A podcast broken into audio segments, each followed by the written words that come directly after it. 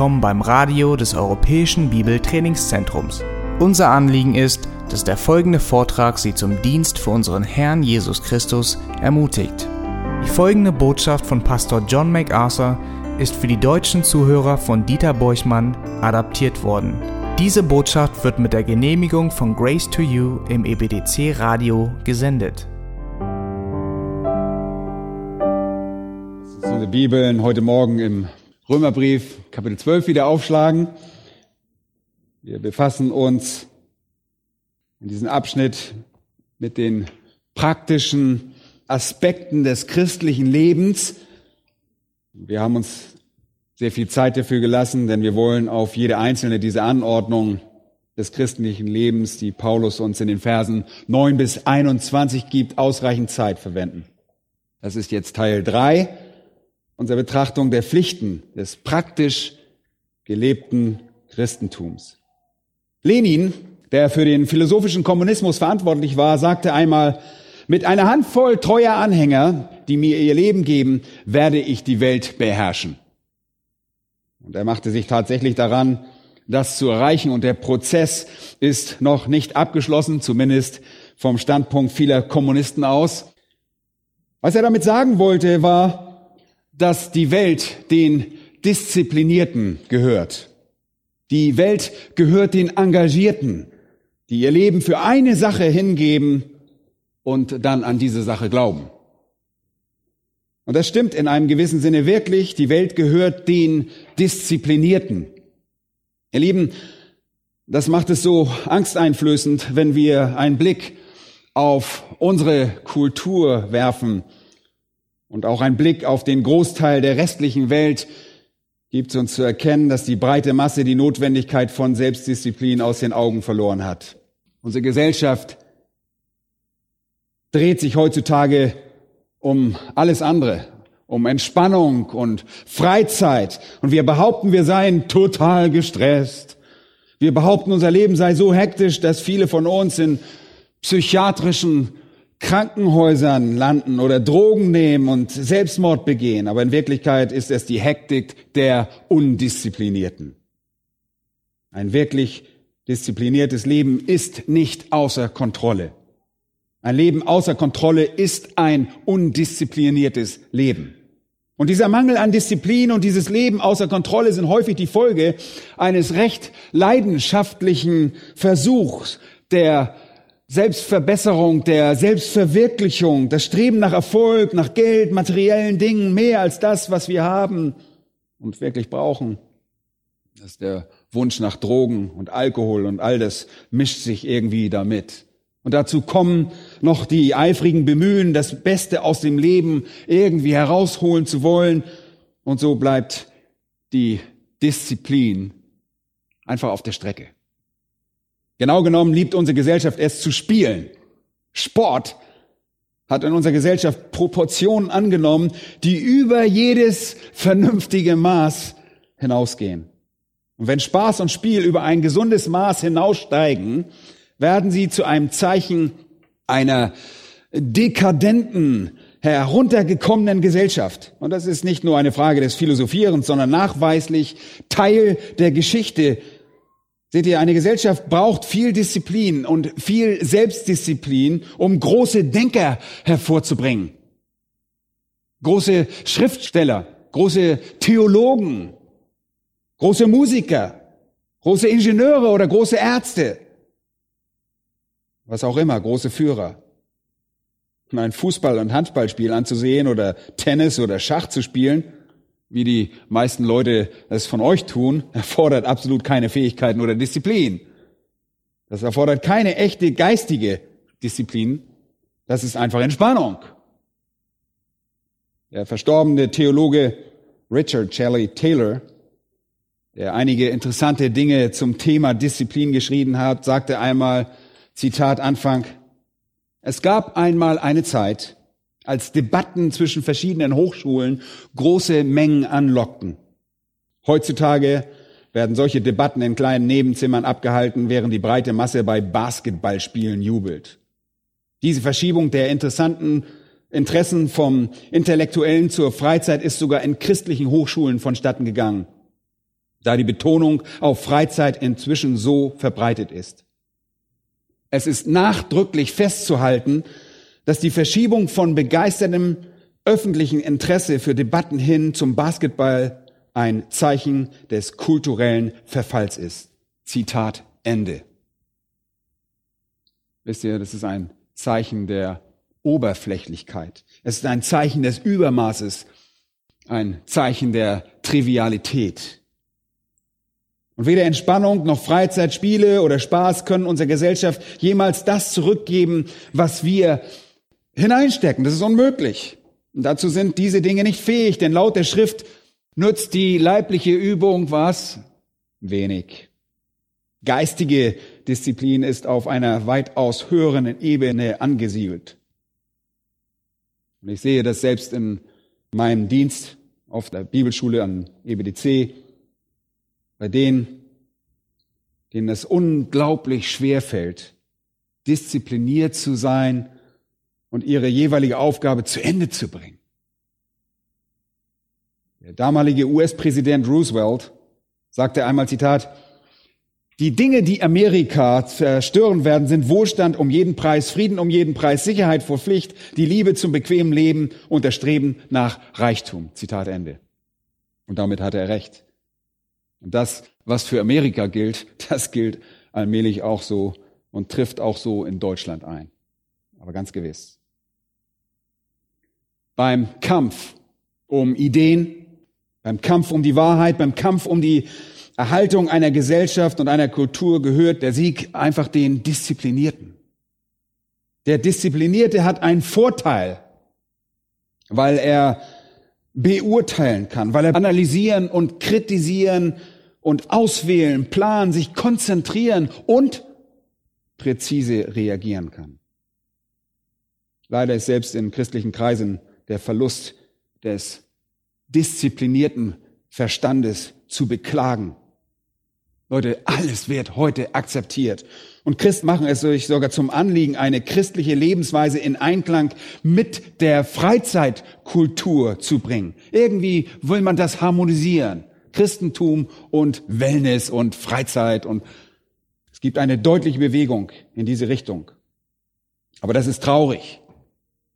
Denn langfristig werden wir eine Generation haben, die keine geistige Disziplin kennt, die unfähig ist, analytisch zu denken, kritisch zu urteilen oder die Wahrheit überhaupt zu verstehen.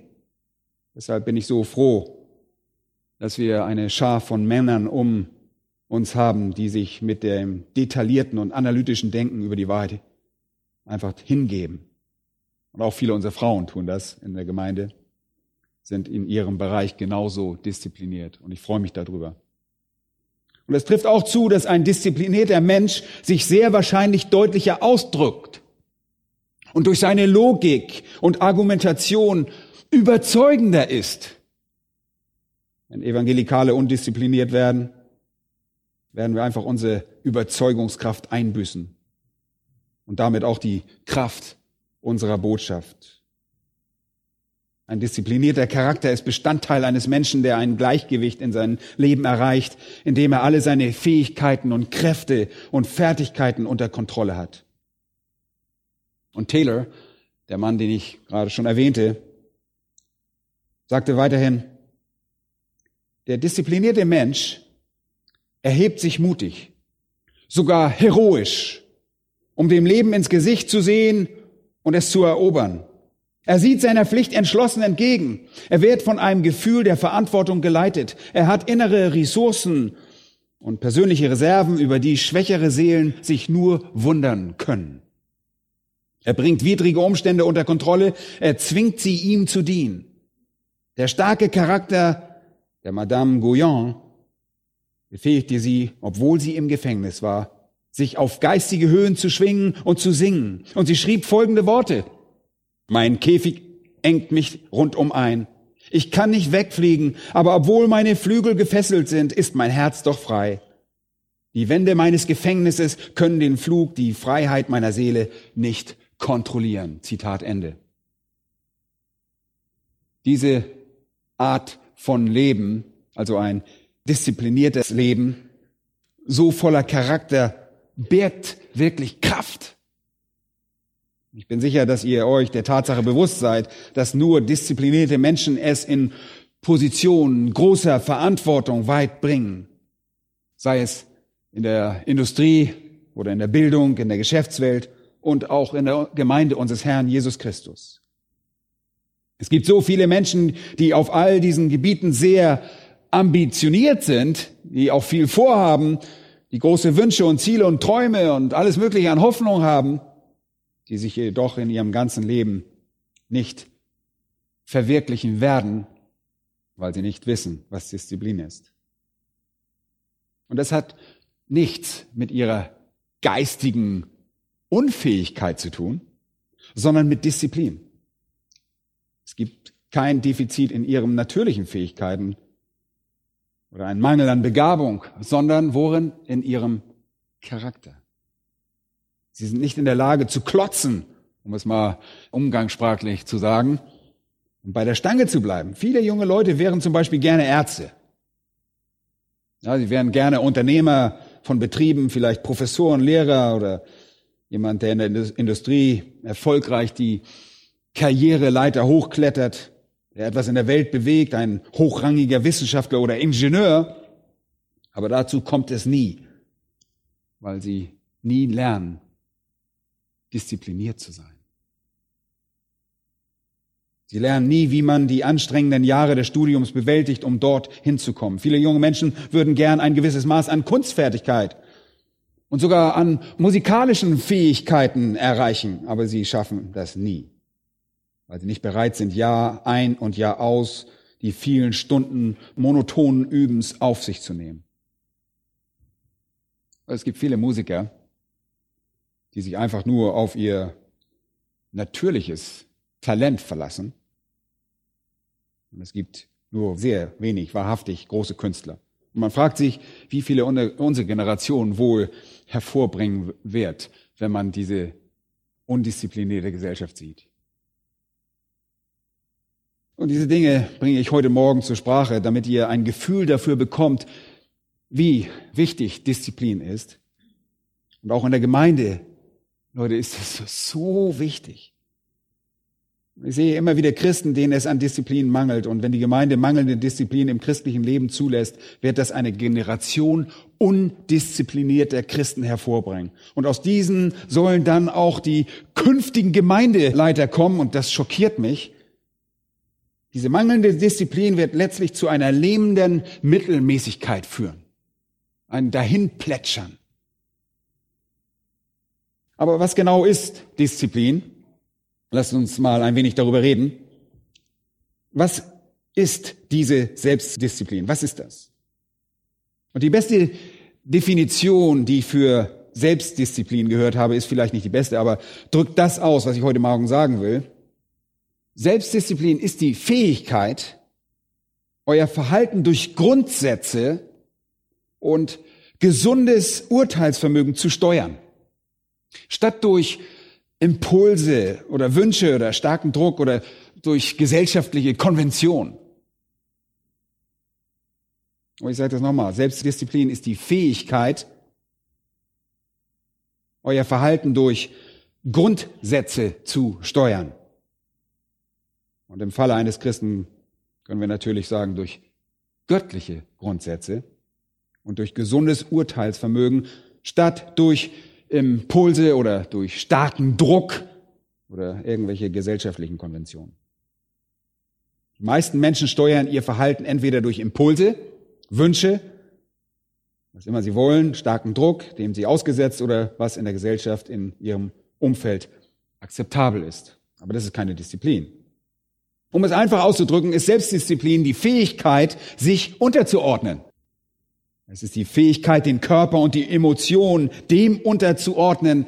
Hört gut zu, was richtig ist und was am besten ist. Aber nicht jeder ist bereit dazu, das zu tun. Die meisten Menschen wissen nicht, was es bedeutet, ihren Körper und ihre Emotionen unterzuordnen. Sie also unter Kontrolle zu bringen. Sie tun genau das, wonach ihnen gerade der Sinn steht. Sie tun das, was die Gesellschaft ihnen diktiert. Sie folgen der breiten Masse, und sie sind wie ein toter Fisch, der flussabwärts treibt. Sie wissen nicht, was es bedeutet, gegen die Strömung anzukämpfen.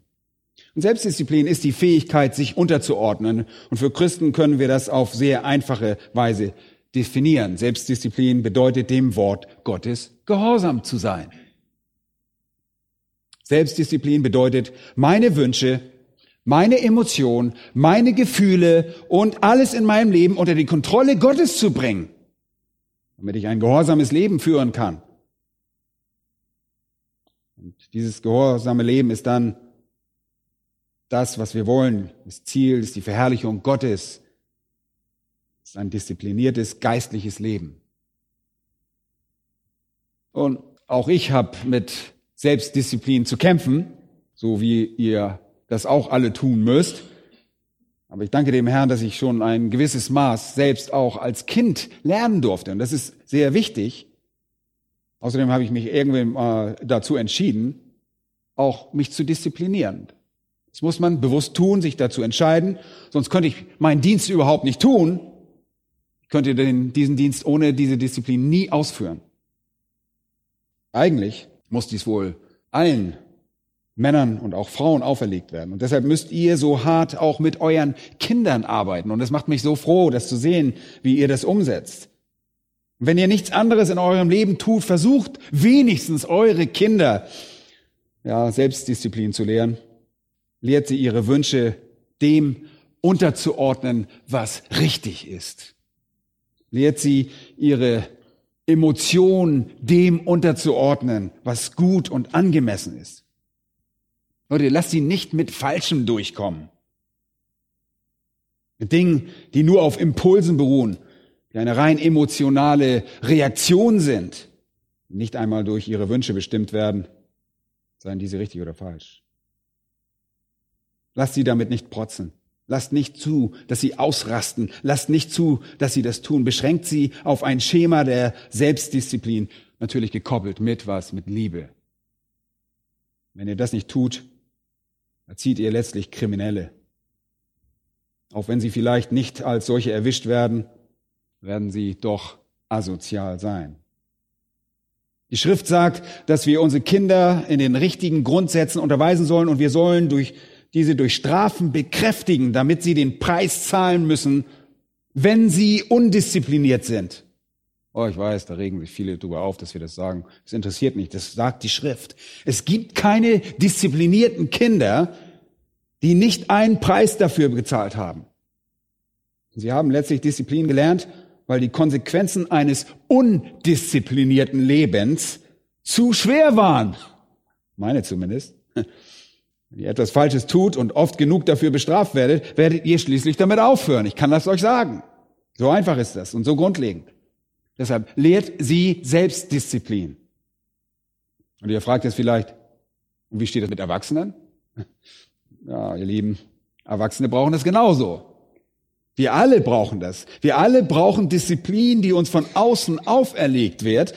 Wir müssen uns selbst in eine Position versetzen, in der wir irgendwo rechenschaftspflichtig sind, in der wir Disziplin unterworfen sind. Wir brauchen Regeln, wir brauchen Gesetze, wir brauchen alle Maßstäbe. Es ist absurd zu denken, wir könnten einfach nach unseren eigenen Gutdenken irgendwie leben, nur weil wir Christen sind und denken, wir bräuchten keine Regeln, wir könnten einfach so in die Welt hineinleben, wie wir wollen. Das stimmt nicht. Das ist nicht wahr. Wir brauchen es, dass jemand anders, der Autorität hat, uns gewisse Regeln und Gesetze auferlegt, die wir lernen einzuhalten. Und wenn ihr dagegen verstoßt, dann gibt es Konsequenzen. Und deshalb sagt die Bibel, wenn ihr gegen das Wort verstoßt, wird der Herr was tun? Er wird uns züchtigen. Er wird uns züchtigen. Wenn wir im Verstoß gegen das Wort Gottes lesen, wird er uns züchtigen. Es hat Konsequenzen. Damit wir die Konsequenzen dieses jämmerlichen Verhaltens gegen das Gesetz Gottes richtig einschätzen und er uns zurückführt auf den richtigen Pfad. Gott will, dass ihr ein Leben der Selbstdisziplin pflegt. Und Gott hat uns diese auferlegten Gesetze gegeben und das führt uns auch zu Römer Kapitel 12. Hier sehen wir die Grundsätze, die in einem disziplinierten Leben ausgelebt werden. Und wenn ihr diese anseht und dann daraufhin euer eigenes Leben betrachtet, ob sie dort vorhanden sind oder nicht, könnt ihr feststellen, ob ihr in geistlicher Hinsicht ein Leben der Selbstdisziplin führt oder nicht. Wir sollen unsere Emotionen, unsere Wünsche, unseren eigenen Willen dem Wort Gottes unterordnen. Es entspricht der menschlichen Natur, manchmal heuchlerisch zu sein. Es entspricht der menschlichen Natur, böse zu sein. Es ist menschlich und einfach natürlich besitzergreifend zu sein, egoistisch und unfreundlich zu anderen Menschen, wenn sie in unsere Privatsphäre eindringen. Es ist menschlich natürlich faul zu sein. Es ist menschlich natürlich uns nicht um andere Menschen zu kümmern, sondern nur um uns selbst. Es ist menschlich und natürlich wütend auf Leute zu werden, die gemein zu euch sind. Es ist menschlich und sehr natürlich, Leute unterschiedlich zu behandeln, weil ihr manche mögt und andere weniger mögt. Das ist nur menschlich. Und es ist menschlich und natürlich sich rächen zu wollen, wenn jemand euch verletzt. Und diesen Menschen ebenfalls verletzen zu wollen. Und wenn euer Feind hungert, dann freut ihr euch. Das ist nur menschlich und natürlich. Aber all diese Dinge sind falsch. Und Christen müssen ein Leben der Selbstdisziplin entwickeln, sodass sie nicht mehr das tun, was menschlich und natürlich ist, sondern das, was nach Gottes Maßstab richtig ist und gut ist. Und deshalb muss ein Christ Heuchelei aus seinem Leben ausmerzen und es mit wahrer Liebe anfüllen. Ein Christ eliminiert das Böse und füllt sein Leben mit dem Guten. Statt egoistisch zu sein, ist er selbstlos und demütig und streckt die Hand aus, um gütig zu anderen Menschen zu sein. Statt faul zu sein, ist er überaus sorgfältig und fleißig. Statt besitzergreifend und egoistisch zu sein und seinen eigenen Launen zu frönen, gibt er das, was er hat, anderen Menschen. Statt diejenigen zu hassen, die ihn verletzen, liebt er sie und segnet sie. Und statt Menschen unterschiedlich zu behandeln, handelt er mit allen gleich und behandelt sie gleich. Statt Verletzungen mit Verletzungen zu vergelten, vergilt er sie mit Liebe. Statt voller Rache zu sein, tut er was? Entwickelt er ein Mitgefühl.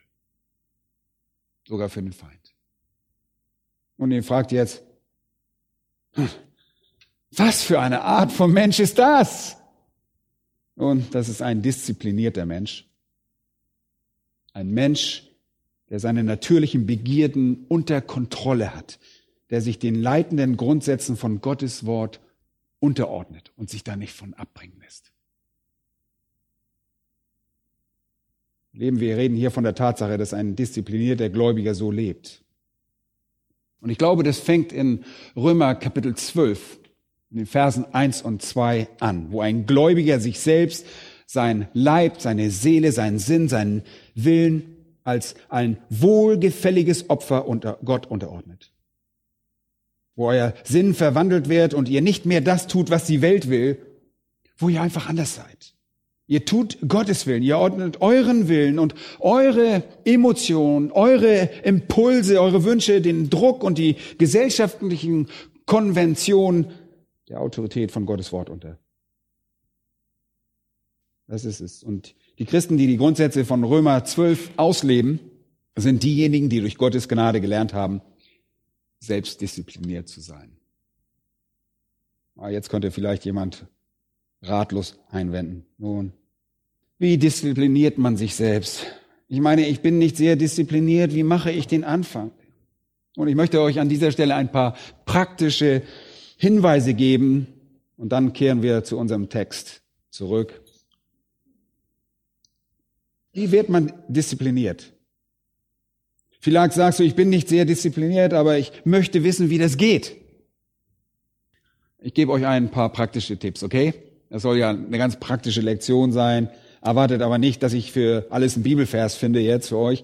Aber wenn ihr einfach darüber nachdenkt, sagt ihr vielleicht, ich bin irgendwie undiszipliniert. Und ich schaue mir diese Grundsätze von den Versen 9 bis 21 an, an denen wir die letzten Wochen auch schon gearbeitet haben und sage mir, meine Güte, ich sehe wirklich keine Anzeichen in meinem Leben. Wie kann ich diszipliniert werden? Und zuerst möchte ich euch raten, mit einem kleinen Schritt anzufangen. Ganz einfach. Keine einmaligen Mammutbemühungen oder Maßnahmen bitte nicht. Die nützen nichts. Klein Anfang. Beginnt mit eurem Zimmer. Räumt es auf. Räumt euer Zimmer auf und putzt es. Haltet es sauber und ordentlich und gewöhnt es euch an, sobald irgendwas wieder in Unordnung geraten ist, wieder in Ordnung zu bringen. Und etwas an den richtigen Platz zu legen, wenn es nicht am richtigen Platz liegt. Hebt es auf, packt es weg. Ich wollte heute Morgen durch unser Haus gehen, ein paar Aufnahmen machen von den verschiedenen Zimmern. Ich hätte euch mal ein paar Zimmer zeigen wollen. Mal sehen, wer am besten abgeschnitten hätte. Nein, Spaß beiseite. Aber das macht auch mit eurem Haus oder eurer Wohnung. Manche von euch grinsen jetzt etwas. Ihr seid froh, dass wir nicht bei euch heute Morgen vorbeigekommen sind, stimmt's? Ja. Und ihr sagt, da ist nichts mehr zu machen. Das ist ein hoffnungsloser Zustand. Fangt klein an. Der zweite Grundsatz, oh, das hört sich nicht besonders geistlich an, aber ist sehr gut. Seid pünktlich. Seid pünktlich. Wenn ihr irgendwo zu einer bestimmten Zeit sein sollt, seid pünktlich dort. Entwickelt die Fähigkeit, eure Wünsche, Aktivitäten und die Dinge, die so an euch zerren und so kontrollieren, um pünktlich dort zu sein, wo ihr sein solltet. Versucht sie einfach zu kontrollieren. Kleine Dinge wie das Aufräumen und das Pünktlichsein werden euch helfen, eine Einstellung der Selbstdisziplin zu kultivieren. Und drittens, das hilft mir persönlich sehr häufig, erledigt die schwierigste Aufgabe zuerst. Dadurch zwingt ihr euch, Disziplin zu kultivieren. Man schiebt das so gerne an den Rand. Oh, der, keine Lust dazu. Oh, das will ich jetzt nicht. Macht das zuerst. Macht es zuerst. Viertens, organisiert euer Leben. Plant ein wenig. Reagiert nicht nur. Kauft euch einen Kalender und schreibt drauf, was ihr heute tun wollt. Plant eure Tage. Reagiert nicht nur. Wenn ihr euer Leben nicht selbst kontrolliert, wird alles andere das tun. Dann werden Umstände und Menschen das für euch tun. Und das meist so, wie ihr das nicht wollt.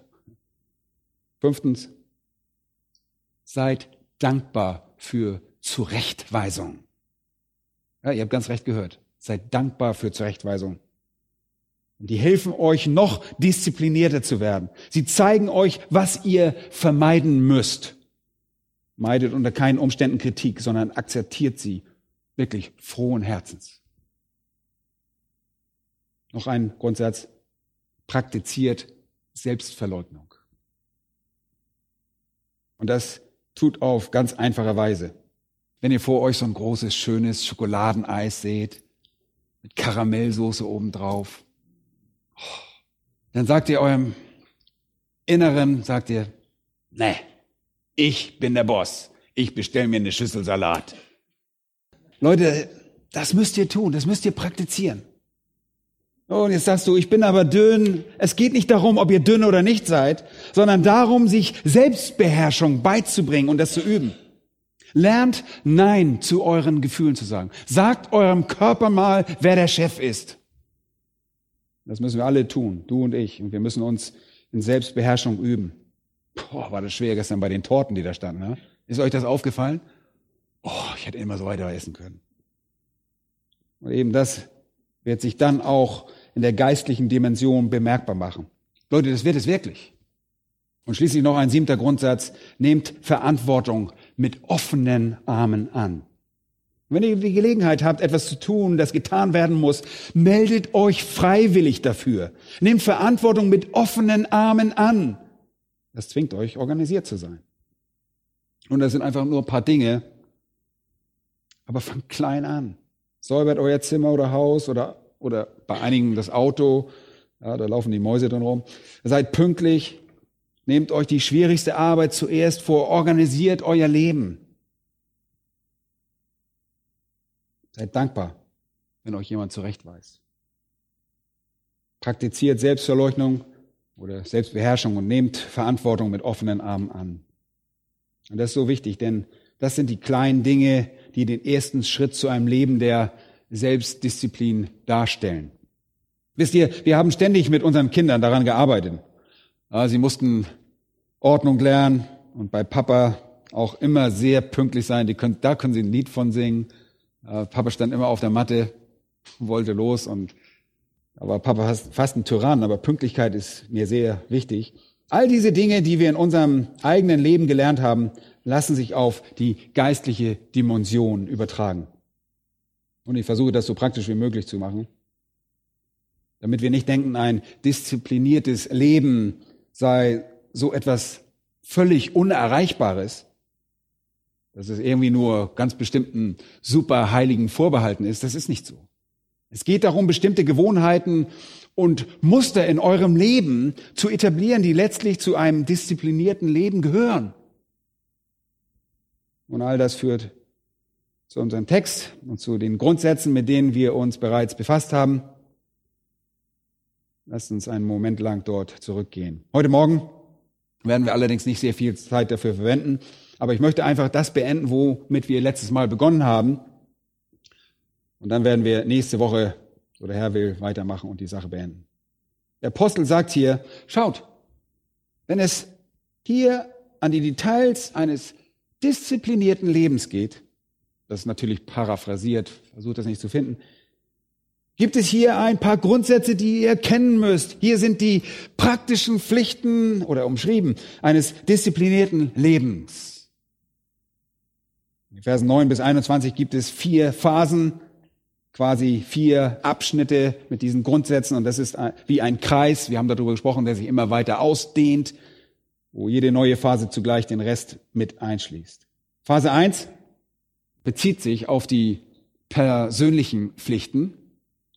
Phase 2 bezieht sich auf die Familie der Christen, das heißt die Gemeinde mit eingeschlossen. Phase 3 bezieht sich auf jeden. Phase 4 bezieht sich auf eure Feinde, die euch Schaden zugefügt haben. Paulus dehnt den Kreis der Verantwortung für das disziplinierte Leben immer weiter aus. Ihr erinnert euch noch in Vers 9, wir haben die erste Phase, die persönlichen Pflichten dort gesehen. Dort heißt es, die Liebe sei ungeheuchelt oder aufrichtig. Hasst das Böse, haltet fest am Guten. Und das sind die grundlegenden Einstellungen für ein diszipliniertes Leben. Liebt aufrichtig, hasst alles Böse und haltet am Guten fest. Darauf läuft es letztlich in einem disziplinierten Leben hinaus. Und dann haben wir gesehen, wie der Kreis in den Versen 10 bis 13 etwas weiter wurde. Dort sagt Paulus im Prinzip, jetzt möchte ich diesen Kreis der Pflichten eines Christen auf die Familie der Christen, auf andere Gläubige ausdehnen. Vers 10, in der Bruderliebe seid herzlich gegeneinander. Wir haben festgestellt, dass wir hier eigentlich gesagt haben, wir sollen Leute lieben, weil sie Teil unserer Familie sind. Wir sollen sie lieben, wie wir Familienmitglieder lieben. Ein weiteres wichtiges Element des christlichen Lebens und des disziplinierten Lebens besteht darin, gütig und warmherzig zu sein. Nachweislich herzlich gegenüber einem Familienmitglied zu sein. Familienmitglieder im Sinne der biblischen Liebe zu lieben. Ihnen also gewissermaßen die Hand zu reichen, um ihnen auch in Notlagen zu helfen. Und dann in Vers 10 heißt es, in der Ehrerbietung komme einer dem anderen zuvor. Mit anderen Worten, Liebe und Demut. Wir sollen mit Güte und Herzlichkeit lieben und andere Menschen ehren. Wir haben über die Tatsache geredet, dass sich dahinter im Prinzip der Gedanke verbirgt, es eilig zu haben. Eilig zu haben, jemand die Ehre zu erweisen. Es nicht widerwillig zu tun, sondern es eilig zu haben, jemand die Ehre zu erweisen, statt euch selbst, anderen die Ehre zu erweisen. In Vers 11 haben wir dann drei weitere wichtige Erfordernisse gesehen. Und da waren wir mehr oder weniger letztes Mal, als wir Schluss gemacht haben. Vers 11 sagt, im Eifer lasst nicht nach, seid brennend im Geist, dient den Herrn. Bei unserem Dienst am Herrn gibt es drei entscheidende Dinge. Wir sollen nicht faul sein. Wir sollen der Arbeit sozusagen eifrig hinterherlaufen. Die Arbeit besteht natürlich darin, dem Herrn zu dienen. Wir haben das Wort dienen auch betrachtet. Und all diese Dinge machen dieses disziplinierte Leben aus. Es ist ein Leben, das sich der Liebe widmet, dem Hass auf das Böse, der Liebe zum Guten, der Fürsorge für andere, der Ehre anderer, ein Leben, das voll Eifer und voller Leidenschaft ist und Mut, dem Dienst an Christus einfach auszuüben. Charles Thomas Studd, der so viele irdische Güter besaß, er war sehr wohlhabend, und sie dann alle weggab, um als Missionar wegzugeben, schrieb, manche brauchen Glockenklang, Orgel und Kapelle, ich will Lebensretter sein am Eingang der Hölle. Eine wunderbare Einstellung. Und genau das tat er. Der englische Erweckungsprediger John Wesley war ein eifriger Mann. Er sagte, gebt mir hundert Männer, die Gott aus ganzem Herzen lieben und nichts außer die Sünde fürchten, und ich werde die Welt verändern. Und das tat er im gewissen Sinne. Der Missionar Jim Elliot starb als Märtyrer in Ecuador. Er war ein erstaunlicher junger Mann. Eines Tages las er Hebräerbrief, Kapitel 1 und Vers 7. Und dort stand, er macht seine Diener zu Feuerflammen. Und an dem Tag, als er diese Worte las, schrieb er folgende Worte in sein Tagebuch. Zitat, bin ich brennbar? Gott bewahre mich vor dem schrecklichen Asbest ablenkender Dinge. Asbest ist bekannt dafür, dass es gegen Feuerschutz eingewandt wird. Tränke mich mit dem Öl des Geistes, damit ich angezündet werden kann. Aber eine Flamme ist vergänglich. Oft lebt sie nur kurz. Kannst du das ertragen, meine Seele nur kurz zu leben? In mir wohnt der Geist des Großen, der nur kurz lebte, dessen Eifer für Gott ihn verzehrte. Flamme Gottes, lass mich dein Brennstoff sein. Zitat Ende. Das ist wirklich eine großartige Aussage. Er sagte, ich will eine Flamme sein, aber eine Flamme brennt nicht sehr lange. Wenn es dann so sein muss, dann will ich das, dass es so geschieht. Und er identifizierte sich mit einem anderen, der nur ein kurzes Leben führte, dessen Flamme nur so kurz brannte, nämlich unser Herr Jesus Christus. Und die letzte Zeile, die er an jedem Tag in seinem Tagebuch schrieb, lautete, Flamme Gottes, lass mich dein Brennstoff sein.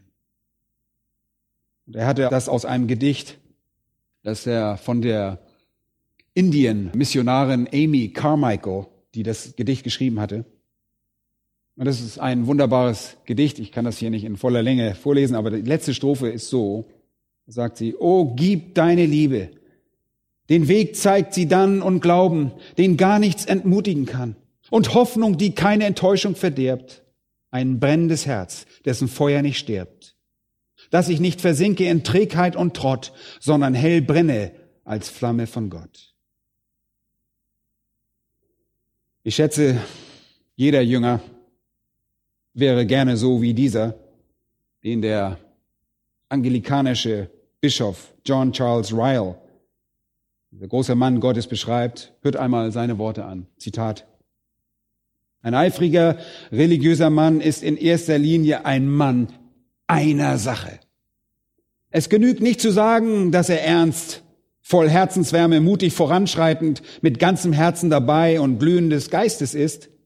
Er sieht nur eines, kümmert sich nur um eines, lebt nur für eines, wird ganz von einem gefangen genommen und dieses eine ist Gott zu gefallen. Ob er lebt oder ob er stirbt, ob er gesund ist oder krank, ob er reich oder arm ist, ob er den Leuten zusagt oder ob er Anstoß erregt, ob er für klug gehalten wird oder für närrisch, ob er Tadel oder Lob erntet, ob er geehrt wird oder verachtet, all dies kümmert den eifrigen Menschen überhaupt nicht. Er brennt für eine Sache. Und zwar dafür, Gott zu gefallen und Gott zu verherrlichen. Wenn er von diesem Feuer verzehrt wird, sorgt er sich deshalb nicht. Er ist zufrieden. Er fühlt, dass er wie eine Lampe zum Brennen geschaffen ist.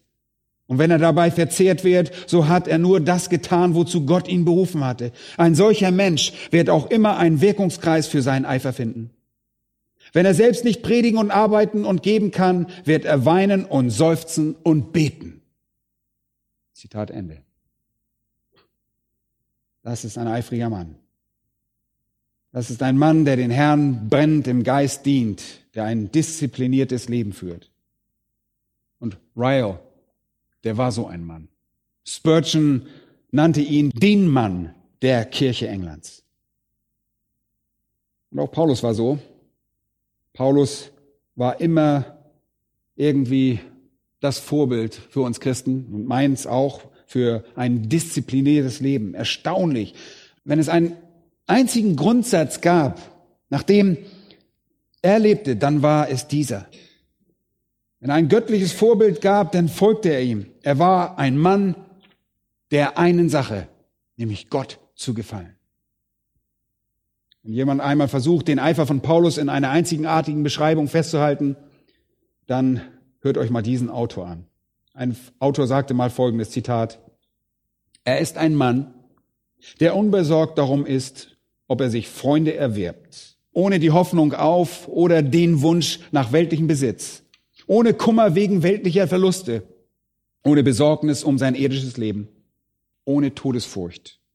Er ist ein Mann ohne Stellung, Heimat und Stand, ein Mann mit einem Gedanken. Das Evangelium von Christus.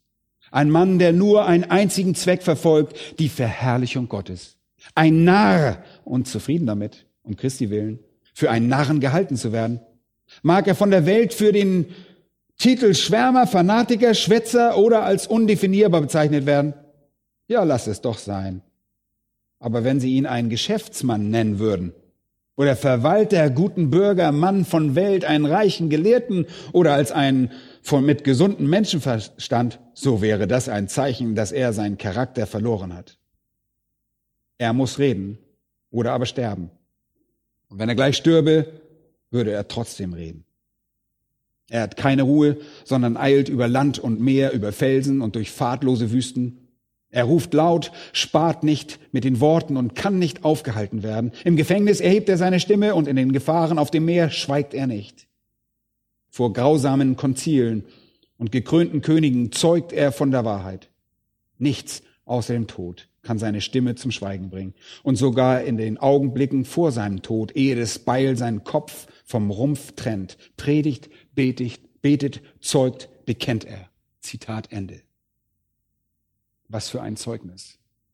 Wunderbarer Mann, dieser Paulus.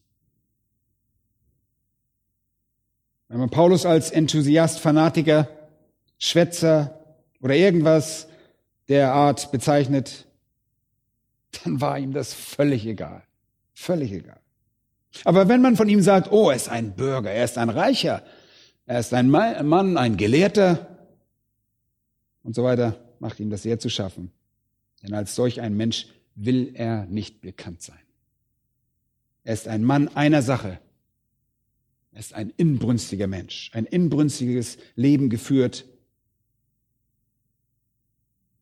Und wir sehen das auch, ein inbrünstiges Leben zu führen, hier wie in Vers 11 angedeutet. Das ist nicht leicht. Denn dabei wird man mit allen möglichen Schwierigkeiten konfrontiert. Ihr führt ein diszipliniertes Leben, ein Leben aufrichtiger Leben, ein Leben, das Böse hasst und am Guten festhält und das anderen Menschen die Hand reicht, ein Leben, das anderen Menschen den Vorzug gibt, dem es keine Faulheit gibt, ein brennendes Leben des Dienstes am Herrn.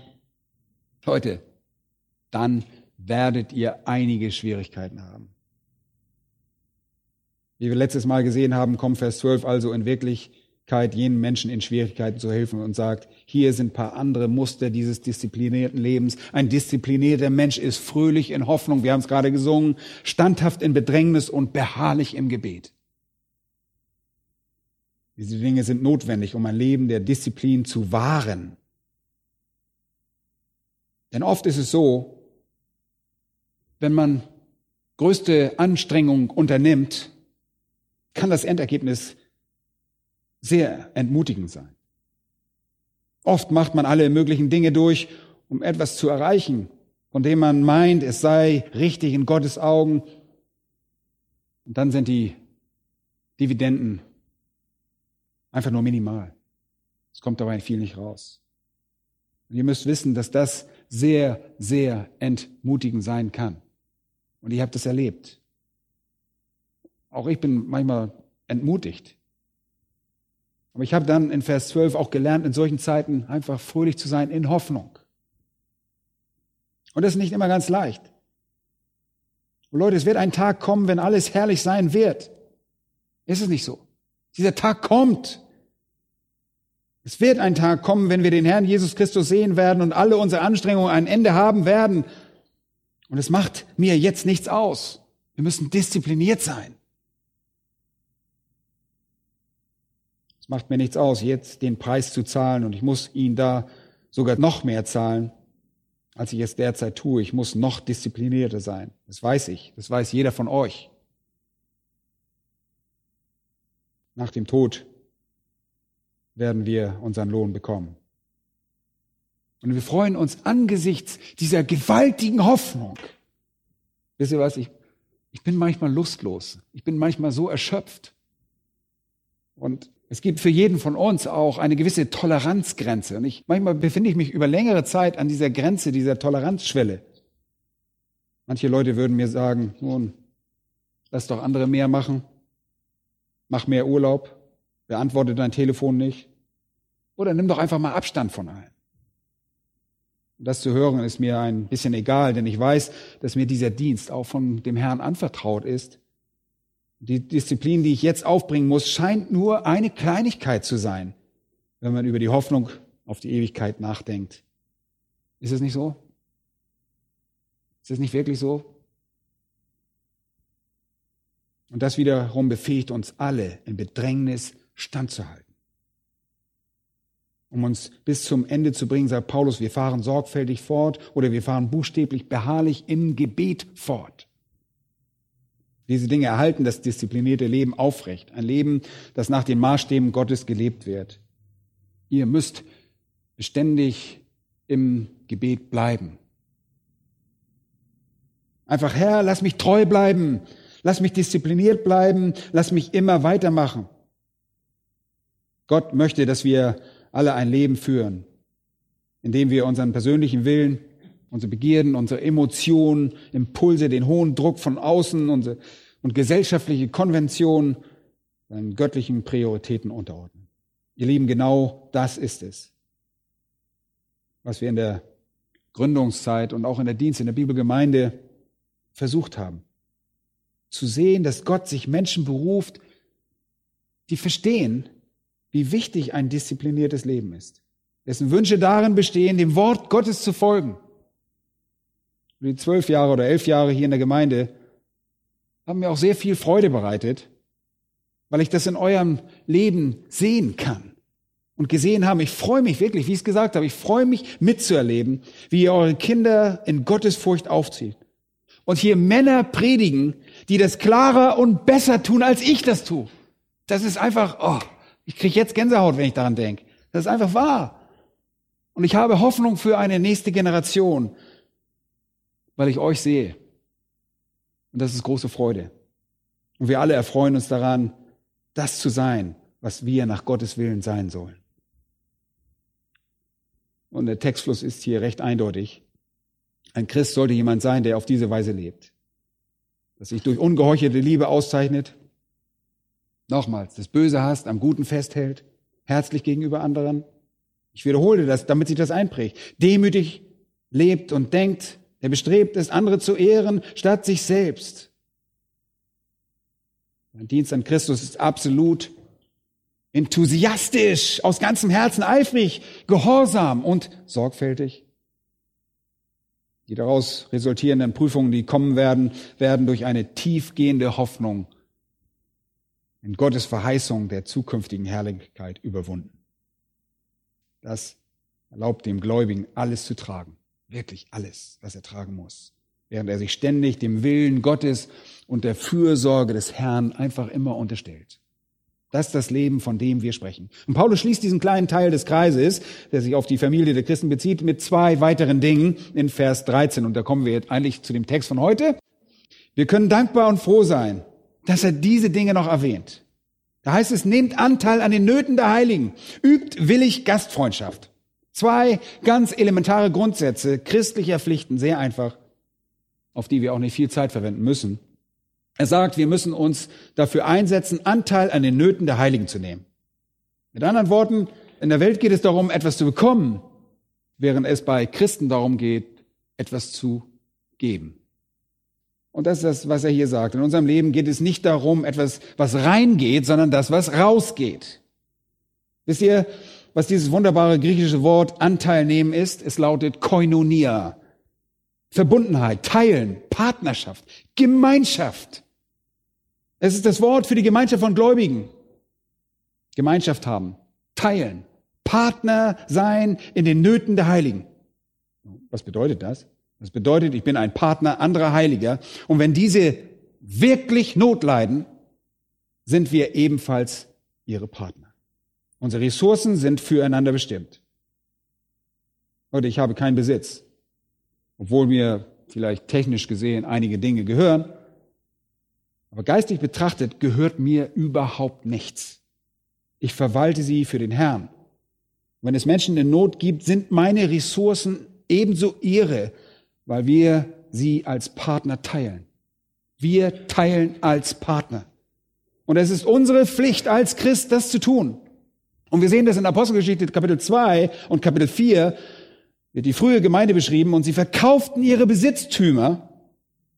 Wenn es jemanden gab, der Not litt, Sie nahmen das Geld aus diesem Verkauf und gaben es den Leuten, die Not litten. Da gab es wirkliche Nöte. Wenn jemand Not litt, verkaufte jemand anders etwas und stillte dieses Bedürfnis. Aber das waren echte Nöte, die wohl kaum einer von uns heute schon so erlebt hat. Ja, darum geht es, dass der Autor des Hebräerbriefs in Kapitel 13, Vers 16 sagte, es gibt ein Opfer, das Gott wohlgefällig ist, nämlich zu teilen mit anderen zu teilen. Und das ist wunderbar. Die Ressourcen, die ich habe, zu nehmen und einem anderen zu geben. Und 1. Timotheus 6, Vers 17 heißt es, den Reichen in der jetzigen Weltzeit gebiete, und es wären gewiss wir, denn die meisten von uns haben so viel mehr als der Rest der Welt. Und jetzt geht er in Vers 18 weiter und sagt, sie sollen Gutes tun, reich werden an guten Werken, freigebig sein, bereit sein, mit anderen zu teilen Oh, ist das nicht gut?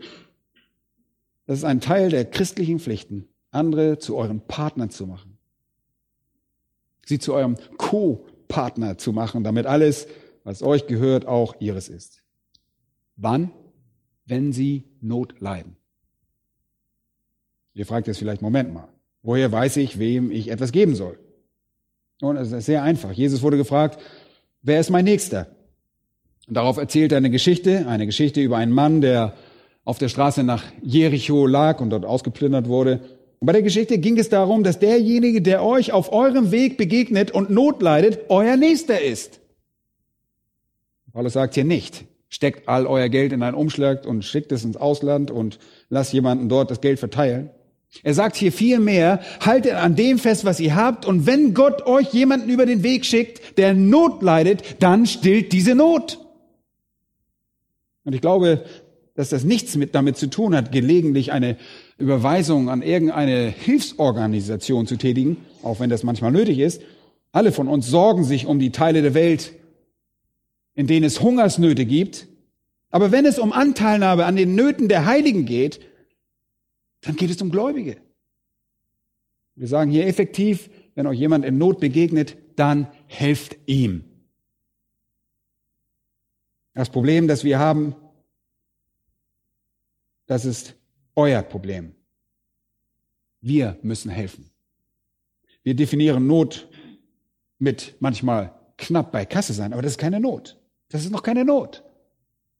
Wir sitzen noch nicht auf der Straße. Wir haben noch zu essen. Wenn du jemand meinst, dass der Herr dich auf eine Not aufmerksam gemacht hat, wenn du davon überzeugt bist, dass du eine Not lindern sollst, dann linderst du diese Not. Die Verantwortung liegt bei jedem Einzelnen. Ihr seid die Bibelgemeinde.